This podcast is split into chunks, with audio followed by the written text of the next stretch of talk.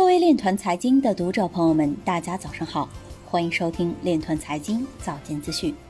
今天是二零二零年七月二十四日，星期五，农历庚子年六月初四。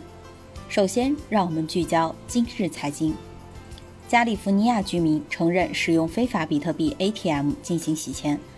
欧盟委员会区块链部门负责人发文称，欧盟不会急于监管区块链。中国东盟区块链应用创新实验室揭牌成立。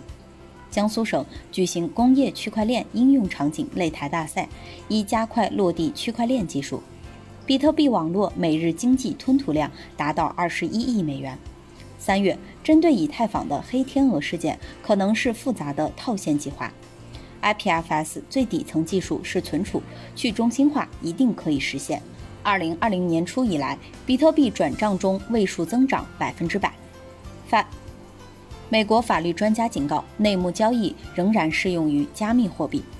潘鹤林表示，央行与滴滴等公司测试表明，数字货币已在特定应用中小范围流通。今日财经就到这里，下面我们来聊一聊关于区块链的那些事儿。据深圳商报七月二十三日消息，深圳龙华区人民政府与深圳市腾讯计算机系统有限公司已于七月二十二日举行签约仪式。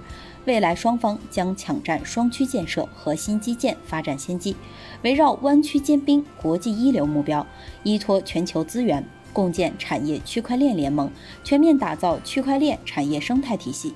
据了解，基于双方的区域政策及技术优势。未来将共建区块链底层技术平台、应用场景，共创区块链国家创新研究中心以及区块链产学研一体化示范园区等，加速区块链产业在龙华汇聚，同时进一步推动区块链赋能产业发展、行政管理、社会治理、城市建设、民生服务。以上就是今天链团财经早间资讯的全部内容，感谢您的关注与支持，祝您生活愉快。我们明天再见。